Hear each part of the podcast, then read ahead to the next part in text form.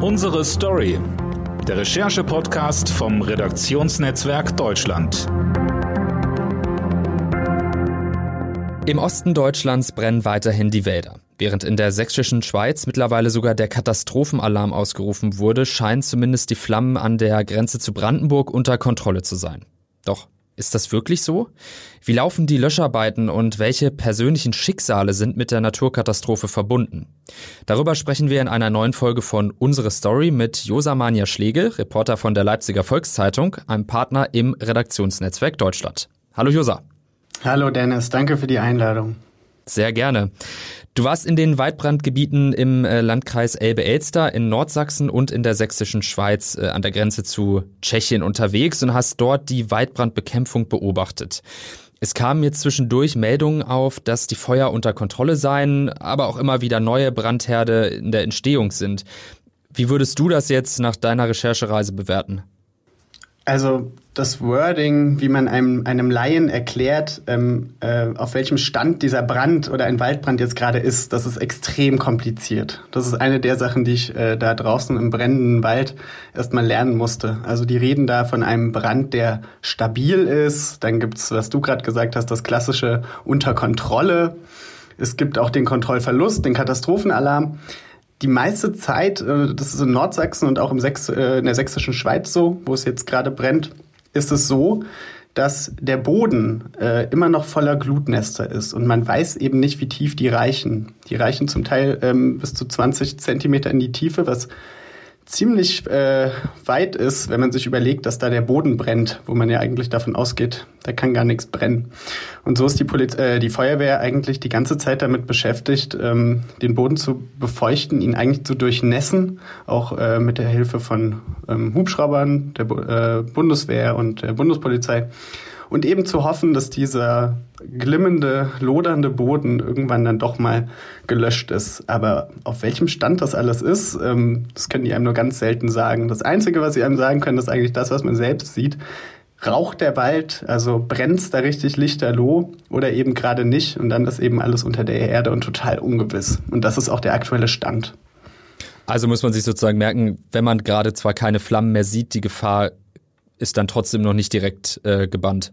Richtig. Also als ich im Wald war, ich habe vereinzelt Flammen gesehen. Ähm, die Lage war aber trotzdem total bedrohlich. Ähm, ich habe total aufgeregte Feuerwehrleute erlebt, die da ja wirklich im Verbund arbeiten, aus Leipzig, aus allen möglichen Ortschaften rangekarrt werden, sogar aus ähm, NRW plötzlich nach Sachsen fahren und dort mithelfen. Und habe eben auch einen, einen Einsatzleiter getroffen, der schon seit den 60er Jahren, der macht das inzwischen ehrenamtlich, ähm, da die Wälder löscht, ja, die ja immer mal wieder ein bisschen gebrannt haben. Und der hat mir gesagt, so wie jetzt war es noch nie. Wahnsinn. Also du bist vor Ort mit der Feuerwehr unterwegs äh, gewesen und hast dabei ja dann auch natürlich äh, Kontakte knüpfen können zu den ähm, Einsatzkräften vor Ort. Und da hat dir jemand ja ein Video geschickt, was du dann bei Twitter gepostet hast. Und ich finde dieses Video sehr eindrucksvoll, da man darauf sieht, wie das Einsatzfahrzeug an den Bränden vorbeifährt und man auch wirklich hört, wie angespannt ähm, die, die Einsatzkräfte in dem Moment sind. Wir hören da jetzt mal in einen einminütigen Ausschnitt rein. Zieht euch mal die Jacken schon mal an. Sicher, sicher. Reik, ja, Reik, ich würde sagen, aber alle mit Maske und Filterrad. Wo willst du denn die, wo willst die Jacken alle? Ja, das, das hältst du nicht aus hier. Das kannst du nicht. Tu veux ouvrir la direction spéciale, enfin, spéciale,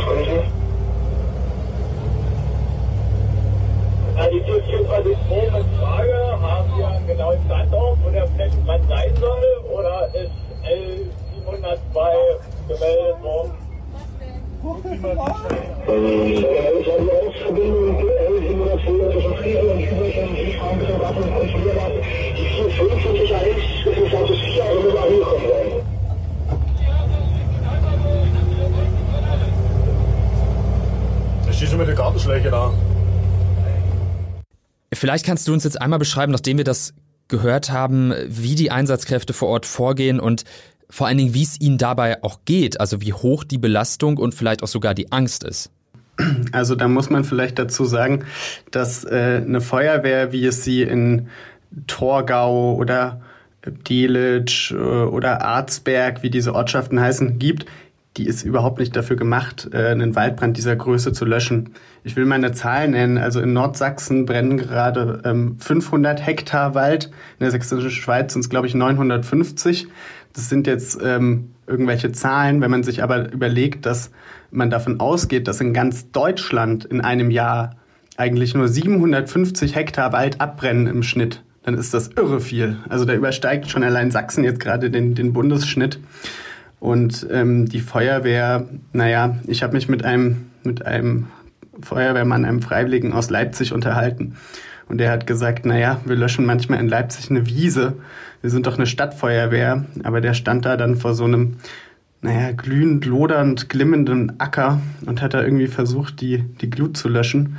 Und sah dann aber vor sich, das will ich vielleicht einmal beschreiben, wie das Wasser im Boden gleich schon wieder verdampft.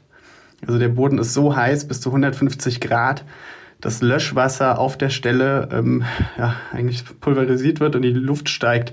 Das heißt nicht, dass das überhaupt nichts bringt. Ja, dass der, dem Boden wird ja trotzdem die, die Energie sozusagen entzogen, äh, die, er zum, die er zum Brennen braucht. Aber es ist mühsam und es dauert und das ist einfach für so einen Feuerwehrmann ganz ungewohnt, dass sein sein Löschwasser ähm, einfach gar nicht zu einer nassen Oberfläche führt, sondern ihm gleich wieder entgegenkommt. Wie würdest du sagen, läuft da die Koordination und, und auch die Arbeit untereinander zwischen Feuerwehr, Polizei, Bundeswehr, Krisenstäben und so weiter? Schließlich, man sieht es auf Bildern, wie dann ein, ein Wasserwerfer der Polizei ähm, damit unterstützt. Die sind ja aber auch nicht für Waldbrände ähm, ausgebildet. Greift da jedes Rad ineinander? Läuft das da gut? Da muss man wahrscheinlich zwei Sachen sagen. Zum einen ist es ganz klar so gewollt, dass die zusammenarbeiten und es geht auch gar nicht anders. Und das finde ich sehr eindrucksvoll. Mal an einem Beispiel, ähm, da steigt ein Hubschrauber von der Polizei hoch, hat eine Wärmebildkamera und sagt dann dem Soldaten im anderen Hubschrauber, hier, da brennt's noch oder da ist der Boden noch besonders heiß. Und der Militärhubschrauber ähm, fliegt dann äh, mit seinem, das war dann gestern in Bad Schandau zum Beispiel so, in der sächsischen Schweiz, also an der sächsisch-tschechischen Grenze, ähm, fliegt dann mit seinem Löschwasserbeutel, den er sich angehängt hat, wo 5000 Liter reinpassen, fliegt er die Elbe an, äh, sammelt die 5000 Liter Wasser ein, steigt wieder hoch und hört eben auf den Polizisten, wo soll ich es abwerfen.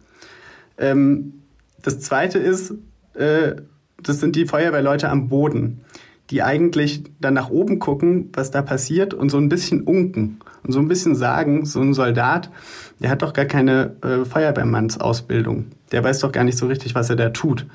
Und ähm, das ist jetzt kein gehässiger Kommentar, sondern das ist die Wahrheit. Also äh, zum Teil ähm, wissen diese Leute, ähm, die da Wasser über den Wald ausgießen, äh, gar nicht so richtig, was sie da tun, machen das so ein bisschen wahrscheinlich nach gut gesunden Menschenverstand und auf das, was man ihnen so zuruft vom Boden.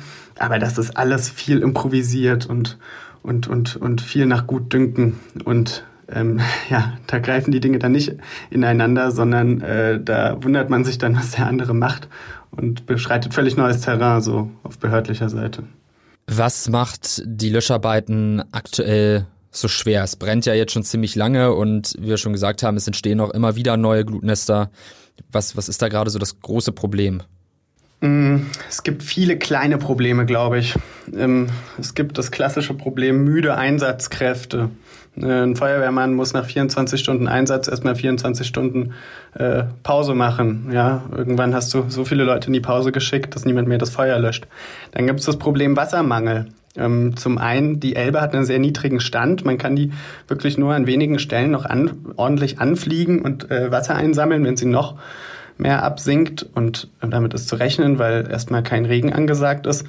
Dann ähm, kriegt man vielleicht gar kein Löschwasser mehr vom Boden oder muss ganz aufwendig in, zu irgendeinem See fliegen oder sowas, wie sie es in Nordsachsen machen.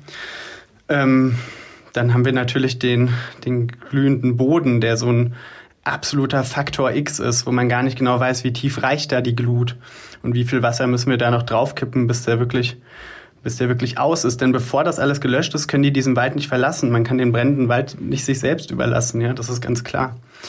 Und ähm, ja, ich könnte ewig reden, ja. Also der nächste Punkt, den hört man ja auch oft, ist die äh, Weltkriegsmunition, die im Boden liegt. Das sind gar nicht mal nur irgendwelche Blindgänger aus dem Zweiten Weltkrieg, sondern das sind äh, in der Grenzregion Brandenburg-Sachsen auch ähm, ist das auch Munition aus den Jahren und Jahrzehnten danach, als da das russische Militär ähm, an so einem kleinen Flugplatz, den es dort gibt, ähm, Übungen veranstaltet hat und einfach mir nichts, dir nichts explosives Zeug im Boden gelassen und versenkt hat.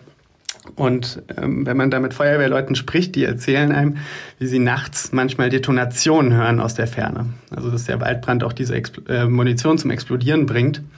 Und da war die Lage vorgestern so, dass man teilweise in manche Gebiete mit einem ähm, Tanklöschfahrzeug von der Feuerwehr gar nicht mehr reinfahren konnte und sozusagen den Flammen nur aus der Ferne zugucken konnte. Ähm, und da war dann, lag dann alle Hoffnung ähm, auf einem Panzer, äh, auf, auf den man sozusagen spekuliert hat, der da äh, rein könnte, der auch ein bisschen ähm, die Bäume zur Seite drücken könnte, damit man äh, mit, mit Feuerwehrauto hinterherkommt.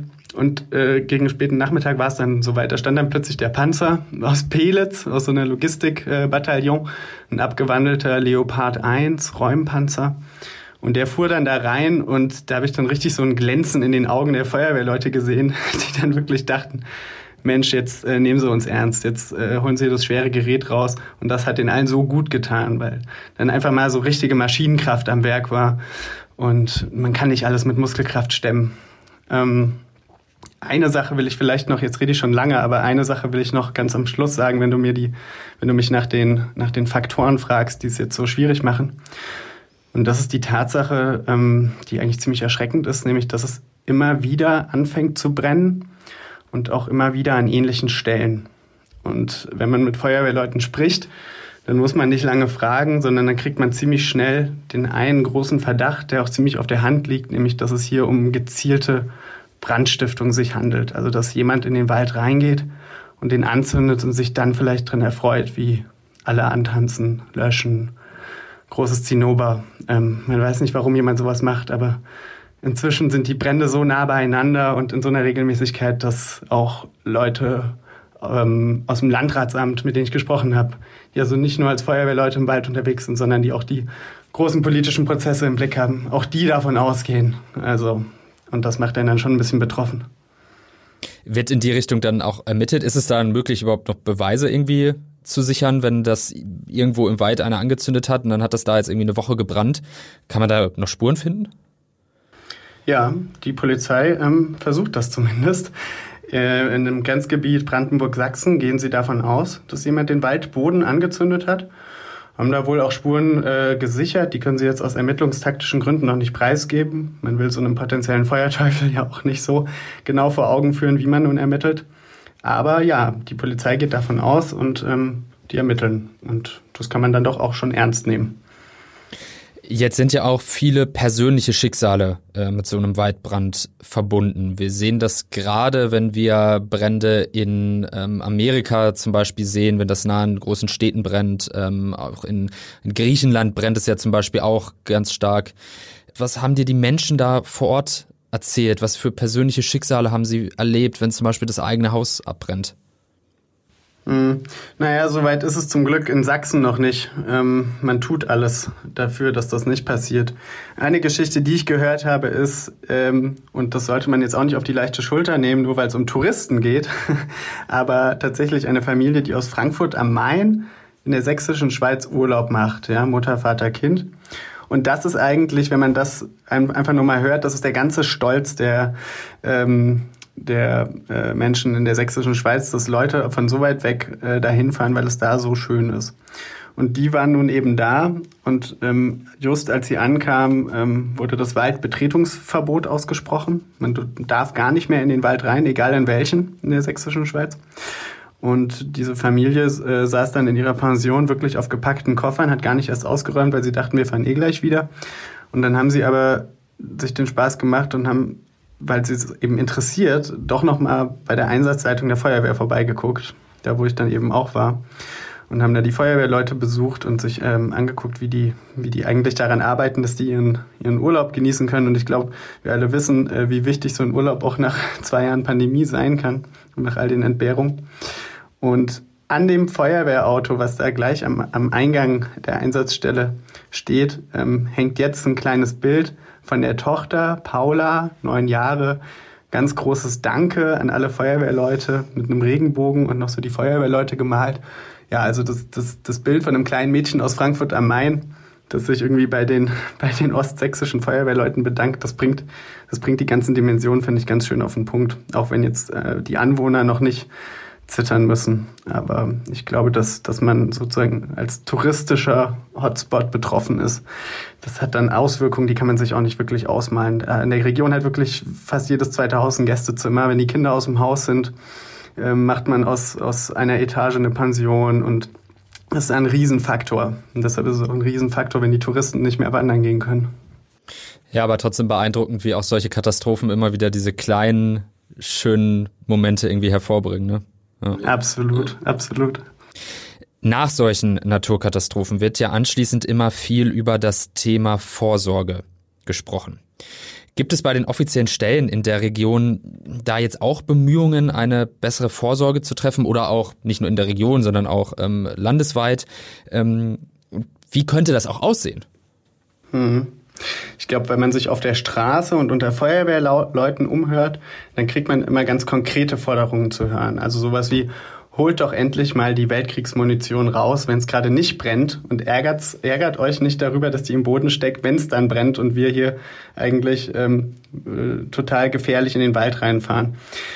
Ähm, dazu muss man aber sagen, das ist nicht so ohne weiteres möglich. Der Boden gilt eigentlich als verseucht. Und ähnliches gilt ja vielleicht auch für den Klimawandel. Ähm, wenn man sich mal ehrlich macht, ist das das große Problem, was hinter diesen Bränden steckt. Das ist die Dürre. Das ist aber auch zum Teil die Hitze, die das alles schwerer macht für die Feuerwehrleute, die jetzt nicht die Brände verursacht, aber die das Arbeiten total schwer macht. Und ähm, natürlich auch eine Sonneneinstrahlung, die ähm, den Boden aufheizt und, und das Löschen erschwert. Also es ist ein größeres, es ist ein globales Problem was da ganz konkrete regionale ähm, Auswirkungen hat, die manchmal eine kleine Ortschaft, äh, einen kleinen Straßenzug ähm, betreffen, wo dann Leute evakuiert werden müssen oder eben ganze Wälder, ähm, die das ganze Kapital einer touristischen Region darstellen. Gegen den Klimawandel selber ähm, ist natürlich, sagen wir mal, ein kleiner Ort wie Bad Schandau, wo ich gestern war, ein Stück weit machtlos. Ja? Jeder trägt seinen Teil dazu bei, aber das ist ja ein weltweites Projekt. Und deshalb ist man jetzt eher drauf und dran zu gucken, ähm, wie können wir dafür sorgen, dass wir solche Brände künftig in den Griff kriegen. Also wenn man sich mit Politikern unterhält, dann sagen die, solche Brände wird es in Zukunft geben und es wird sie auch häufiger geben. Davon gehen die aus. Da kann man jetzt nichts, nichts dran tun. Wichtig ist, dass man äh, die saisonal in den Griff kriegt. Und da ist es eben ganz entscheidend, dass man die Feuerwehr entsprechend aufrüstet. Also da gehört dazu, dass man nicht nur die klassischen Löschfahrzeuge, mit denen man einen brennenden Geräteschuppen oder eine brennende Hundehütte mal löschen kann, äh, ähm, in der Garage stehen hat, sondern diese Tanklöschfahrzeuge, mit denen man wirklich rausfahren kann und großflächig Waldboden ähm, benetzen, nennen die das immer, benetzen kann.